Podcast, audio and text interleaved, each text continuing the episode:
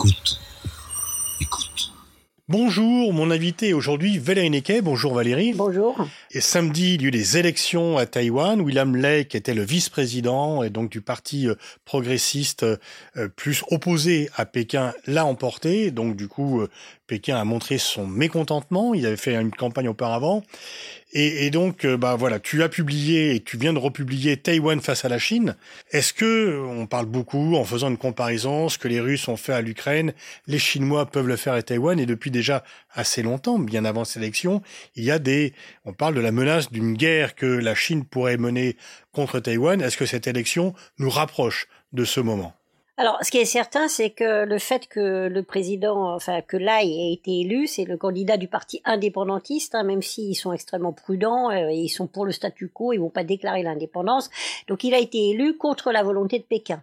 Et depuis les années 90, quand Taïwan a commencé à se lancer dans un processus de démocratisation avec les premières élections du président de la République au suffrage universel, la Chine à chaque fois fait des pressions, euh, s'est opposée à la consultation populaire et encore plus euh, à euh, à tous les candidats indépendantistes en disant que ça menait vers la guerre. Là, on en est à la troisième euh, élection d'un candidat euh, indépendantiste après la présidente Tsai qui pouvait pas se représenter. Donc manifestement, la population taïwanaise finalement ne se soucie pas énormément des menaces de Pékin. Et avec raison, parce que bien sûr, les Chinois ne sont pas contents, ils ont critiqué, ils ont fait une manœuvre euh, diplomatique euh, immédiate, c'est-à-dire que Nauru, qui reconnaissait Taïwan, euh, a laissé, a abandonné les relations diplomatiques avec Taïwan et a switché immédiatement pour reconnaître Pékin. Donc ça veut dire que Taïwan a perdu un des 13 pays, des tout petits pays qui la reconnaissaient encore. C'est pas d'une très très grande importance et en plus Nauru a été habitué à changer plusieurs fois donc euh, Taïwan peut toujours espérer que ça revienne euh, à nouveau. Donc en fait, moi je ne vois pas du tout une guerre en dépit de cette euh, victoire des indépendantistes, parce que tout Mais en fait, ce ne sont pas les indépendantistes, puisque ça fait le troisième mandat et il n'y a aucun chemin vers l'indépendance. Le statu quo paraît plus protecteur pour Taïwan que le fait de prendre le risque de proclamer officiellement l'indépendance. Voilà, c'est ça. Et donc, euh, les ce qu'on appelle les partis indépendantistes à Taïwan est euh, pour le statu quo, c'est-à-dire pas de changement. Bien entendu, ils ne vont pas déclarer l'indépendance de Taïwan, ils vont pas déclarer qu'il y a plus de République de Chine, qui est le nom officiel de Taïwan, mais que ça s'appelle République de Taïwan, parce que ce serait un casus belli, et Taïwan et, et Pékin euh, répétant sans cesse que s'il y a une déclaration d'indépendance, ils font quelque chose, ce serait difficile de ne rien faire. Et par ailleurs, les États-Unis sont derrière, et autant les États-Unis soutiennent la démocratie taïwanaise et sans doute feraient quelque chose si la Chine se lançait dans une aventure militaire contre Taïwan. En revanche, si Taïwan déclare l'indépendance et provoque quelque chose à Pékin, il n'est pas certain que les États-Unis suivent. Ils l'ont déjà fait savoir à plusieurs reprises. Donc il y a une pression des deux côtés qui fait et la population taïwanaise d'ailleurs dans son ensemble n'est pas du tout favorable à un rattachement avec la Chine.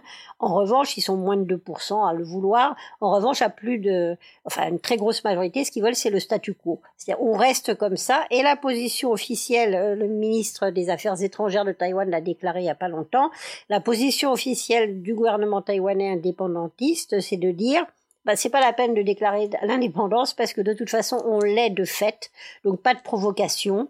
On n'a pas de relations diplomatiques officielles, mais on a énormément de relations non officielles. On existe et donc pour le moment c'est le statu quo. Alors pour l'instant, Taïwan n'est pas membre de l'ONU, et donc y compris des organes qui dépendent de l'ONU comme l'Organisation mondiale de la santé, ce qui a euh, joué pendant la crise du Covid. Mais euh, Taïwan est présent au Comité international olympique, participera aux Jeux de Paris. Il n'y a plus donc que 12 pays qui reconnaissent Taïwan, mais en même temps, de nombreux pays, y compris la France, les États-Unis, ont des relations.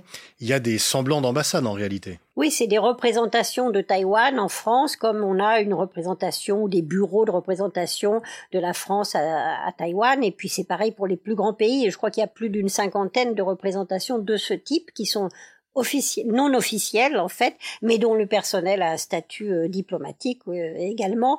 Alors ce qui est vrai, c'est que la Chine, lorsque Pékin a réussi à se faire reconnaître euh, comme seul représentant de la Chine à l'ONU, et que dans les années 70, eh bien la Chine insiste, et ça c'est un peu une différence. On a été habitué, on se souvient, il y avait le Vietnam, euh, la Corée du Nord, la Corée du Sud qui sont représentés, par exemple, les deux Allemagnes.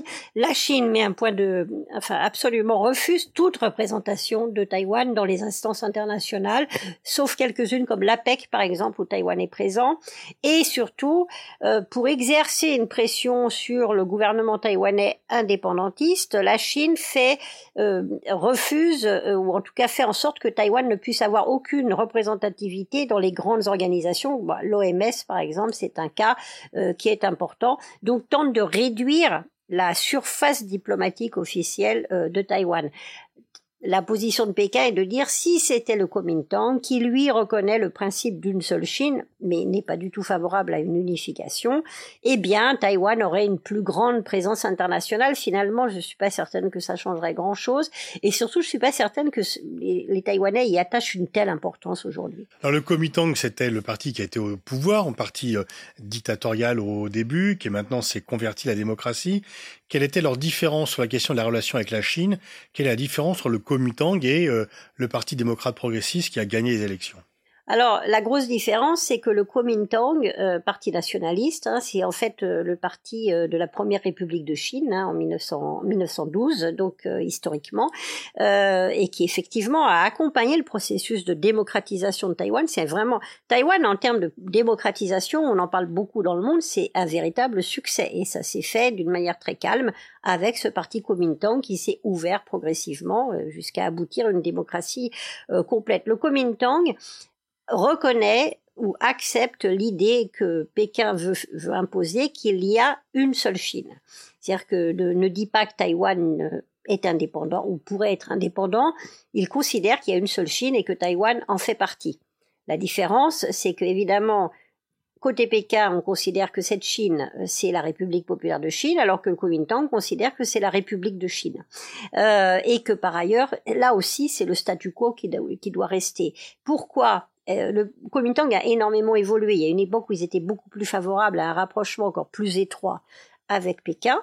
Mais Pékin s'est tiré une balle dans le pied avec notamment la question de Hong Kong. Beaucoup de Taïwanais sont très favorables aux relations économiques avec euh, avec euh, le continent. Il y a des intérêts, il y a une imbrication des deux économies considérable. Simplement, ce qui s'est passé à Hong Kong, l'imposition autoritaire d'une loi de sécurité nationale, la poursuite des opposants, comme on le voit aujourd'hui, alors que la Chine s'était engagée lorsque Hong Kong a été rendu euh, à la Chine euh, avec ce système, ce, principe un pays deux systèmes, de garantir à Hong Kong qui était un peu un modèle inventé par pour Taïwan en réalité. Pour Taïwan et ensuite appliqué à Hong Kong, qui devait aussi être un modèle en retour aussi pour Taïwan, montrer que finalement il pouvait y avoir un pays mais deux systèmes très différents et la Chine a brisé ça. Elle a brisé ça en imposant, euh, Xi Jinping a imposé cette loi de sécurité nationale à Hong Kong, euh, qui fait que beaucoup de Taïwanais aujourd'hui, y compris du Kuomintang, ne peuvent plus défendre l'idée que mais faisons confiance à la Chine,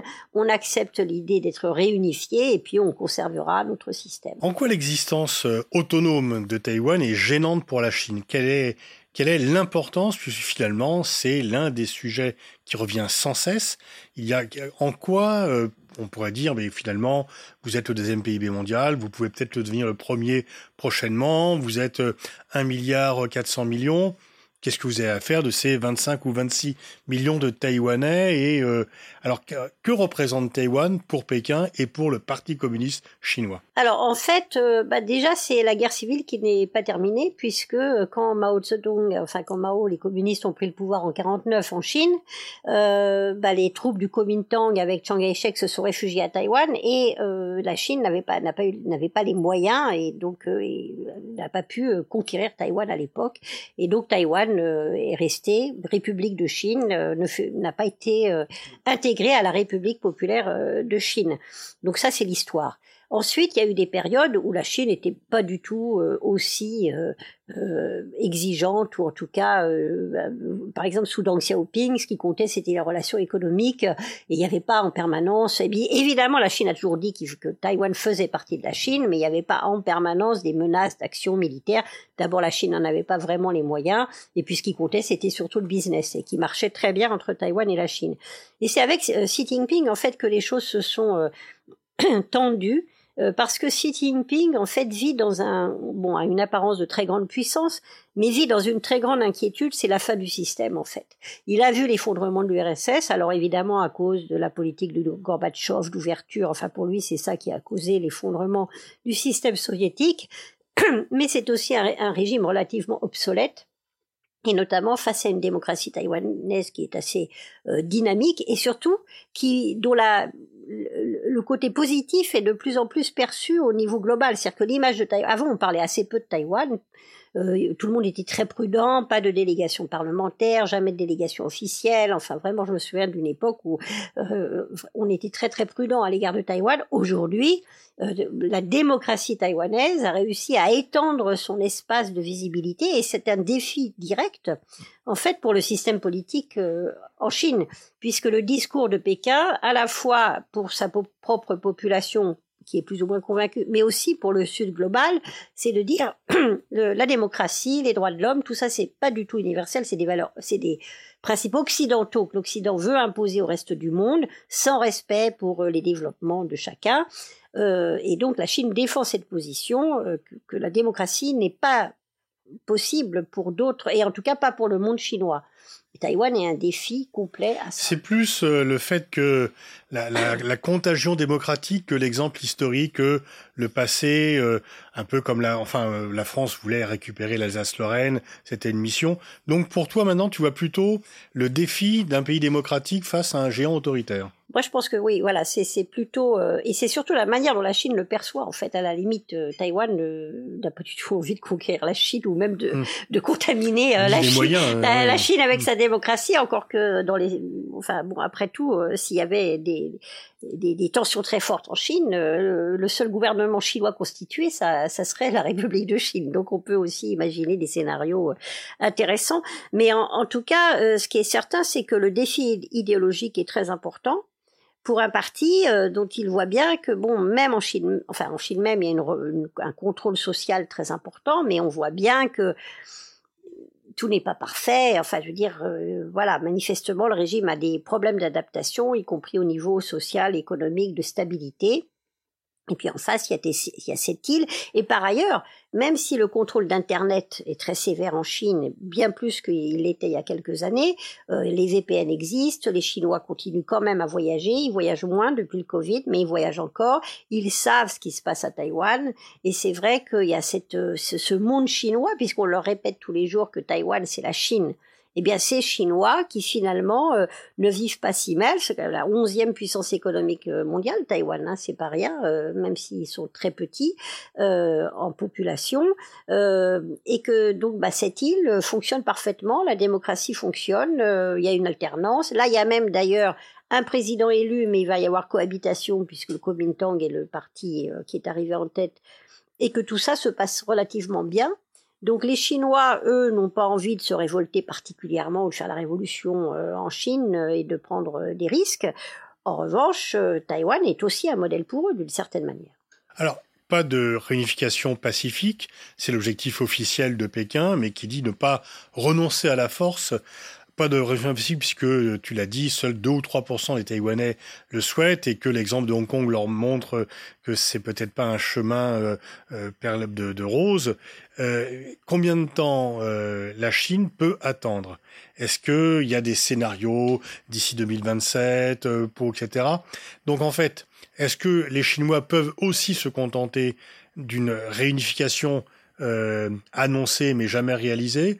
Ou est-ce que un jour ou l'autre, ils diront on est quand même trop défié, on est trop. Euh, qu'est-ce qui pourrait euh, changer et quel, comment Pékin peut réagir à ce que tu présentes toi-même comme étant un défi très important? Alors le, le danger, c'est que évidemment Xi Jinping s'enferme dans un discours qui est euh, la réunification est inévitable, on ne peut pas laisser ça aux générations futures, et puis en plus en 2049, donc euh, le siècle de, de ben, ce serait le triomphe du Parti communiste qui est resté au pouvoir. ça me laisse quand même un peu encore de temps, si c'est ça laisse, ça laisse encore du temps, avec le parachèvement de la grande Pour renaissance. Pour toi, tant que 2049 n'est pas arrivé, la crédibilité du Parti communiste n'est pas atteinte s'il n'y a pas de réunification.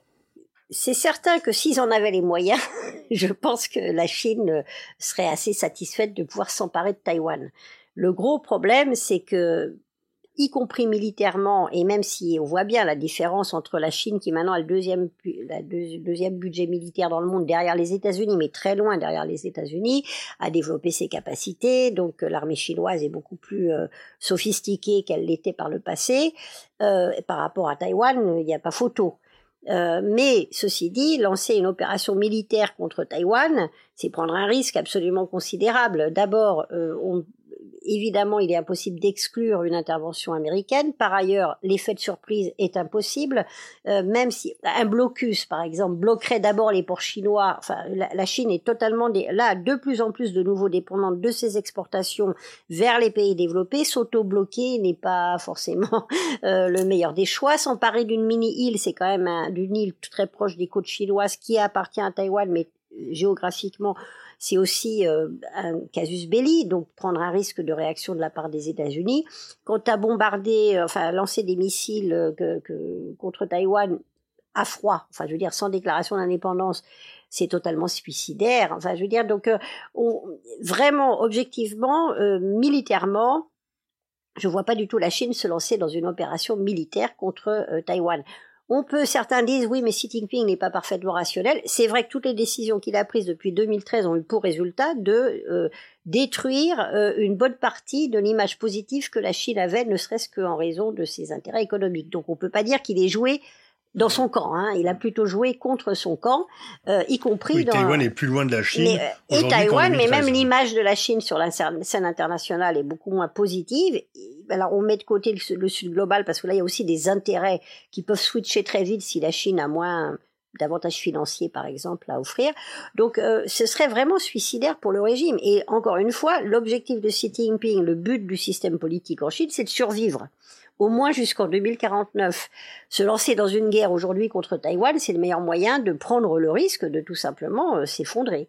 Et, euh, et, par ailleurs, la Chine, on a beaucoup dit que la Russie était euh, que la Chine était moins sensible aux sanctions économiques éventuelles, parce qu'on verrait des préparatifs s'il y avait une action militaire, que, que la Russie, à mon avis, c'est faux.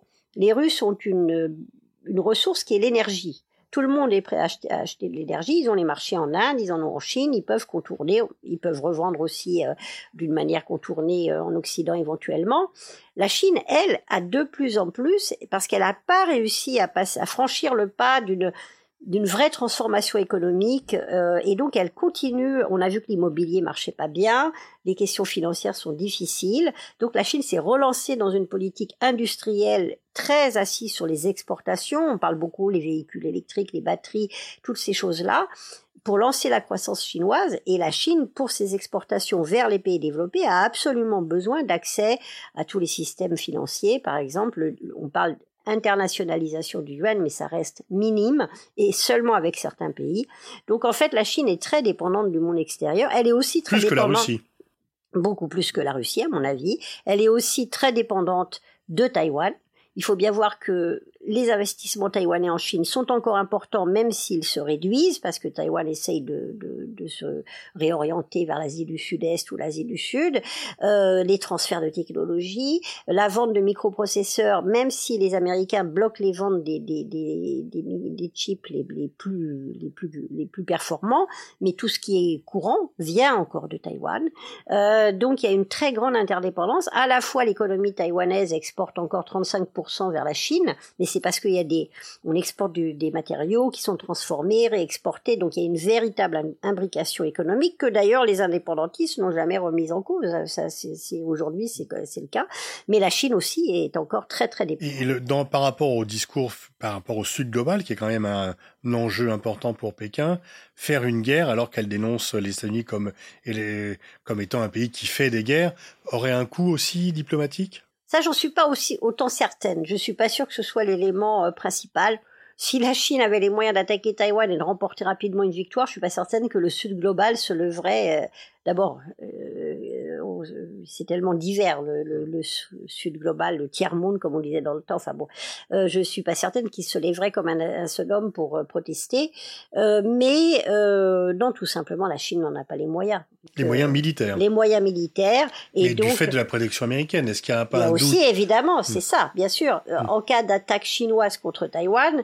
Parce que si les États-Unis ne bougent pas, ça paraît très difficile d'imaginer que les États-Unis ne bougent pas si la Chine se lance dans une attaque euh, directe. Parce que même Trump, on parle beaucoup de l'élection de Trump, ça serait catastrophique pour l'Ukraine, mais pas pour Taïwan, parce que Trump a quand même un agenda anti-chinois qui fait que les garanties à Taïwan seront. Est-ce que tu penses que Trump élu, les garanties américaines sur Taïwan resteront les mêmes qu'avec l'actuelle administration? Bah, On a bien vu que de toute façon, euh, les euh, l'amorce de, de renforcement des liens, y compris militaires, entre les États-Unis et Taïwan, ça date de Trump, ça a été poursuivi par Biden et ça sera forcément repris par Trump puisque de toute façon il y a des courants au sein du parti républicain euh, qui euh, en partie avec raison mais aussi pour d'autres peut-être euh, raisons enfin avec un autre agenda focalisent totalement sur la menace chinoise et la rivalité entre Chine et les États-Unis. Mon avis, le, le problème c'est pas tellement, y compris pour nous en Europe, la rivalité Chine-États-Unis, euh, à la limite une Chine normale entre guillemets, pourquoi pas Enfin, je veux dire, on a choisi entre la Chine et les, États-Unis. Ce qui est compliqué, c'est que la tension vient du fait qu'effectivement les États-Unis aujourd'hui, euh, on est obligé de le reconnaître, maintiennent la stabilité stratégique en Asie. C'est-à-dire que c'est leur engagement en Asie qui fait que, y compris avec Taïwan, qui fait que euh, parce que d'autres pays, si les États-Unis vraiment se désengageaient, décidaient de laisser tomber Taïwan, par exemple, et de, se replier uniquement sur leurs intérêts, et pourquoi pas même euh, de rapprochement économique avec la Chine, enfin on peut imaginer toutes sortes de scénarios, mercantile, euh, enfin, et euh, mais, mais tout de même après c'est toutes les puissances régionales qui vivent uniquement de cette euh, protection, de cet engagement américain. Je pense notamment au Japon, par exemple, la Corée du Sud aussi, qui se trouverait totalement et alors en plus avec beaucoup moins de capacités militaires que ne l'ont certains pays européens, par exemple. Donc, mais du coup, la Chine est un peu coincée parce que bon, elle tempête, elle proteste, elle menace, mais les Taïwanais ont quand même choisi le candidat le plus opposé à Pékin et euh, la garantie américaine les empêche de rentrer dans une guerre. Et donc finalement, euh, que va-t-il se passer? À force de dire il n'y a qu'une seule Chine, mais euh, on voit qu'il y en a deux C'est aussi finalement une perte de crédibilité stratégique pour la Chine à terme. Moi, je pense qu'il ne va pas se passer grand-chose. En fait, je pense qu'on va être dans une sorte de statu quo et que ça va rester comme ça.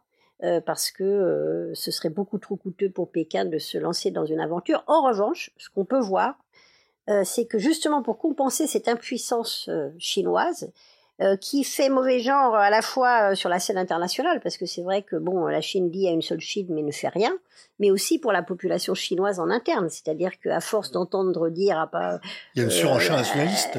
Il y a la oui, il y a le discours officiel qui est très nationaliste, mais la population chinoise voit bien que même si les Chinois crient beaucoup, bah finalement Taïwan fait ce qu'il veut. Et donc il y a, il y a ce défi là aussi.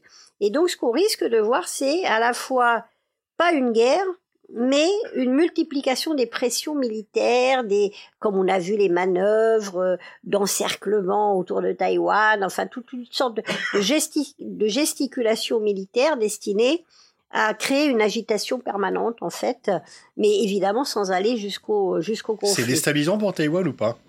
Alors si ça se multiplie trop, euh, c'est vrai que c'est gênant. Par exemple, c'est vrai que dans le détroit de Taïwan, même sans parler de blocus, mais s'il y a en permanence des manœuvres militaires, c'est ça peut être euh, gênant.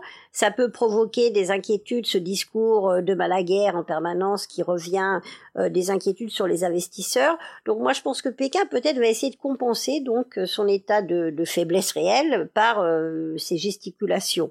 Après, on parle beaucoup des risques d'incidents, par exemple, qui pourraient déraper.